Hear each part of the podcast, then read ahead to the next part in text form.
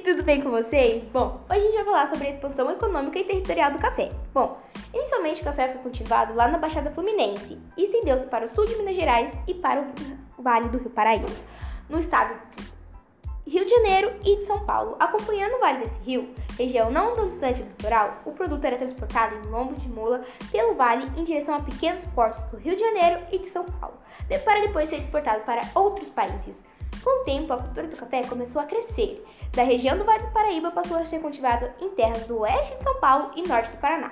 Beneficiado pelo, pelo solo popularmente conhecido como terra roxa, muito fértil para o plantio, no sul e sudeste de Minas Gerais, do Espírito Santo e do Mato Grosso, esse processo foi conhecido de, como interiorização do café. Algumas cidades litorâneas e portuárias do estado do Rio de Janeiro e de São Paulo foram fundadas na época de mineração e expandiram seu café, como Rio de Janeiro, Paraty, Ubatuba, Santos e São Sebastião.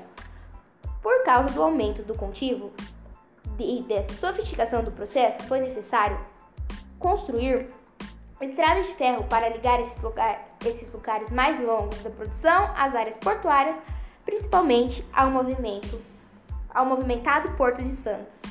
A produção de café no Sudeste, que utilizava mãos de obras escravas como fator de acúmulo de, de riquezas e, e capital, sofreu uma queda no final do século XIX.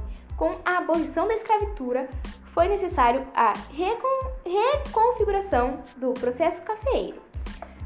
É, o cenário do fim da escravidão obrigou a, os grandes fazendeiros, principalmente os paulistas, os barões do café, a incentivarem a vinda de imigrantes europeus para substituir mão, mão de obras mão de obras escravas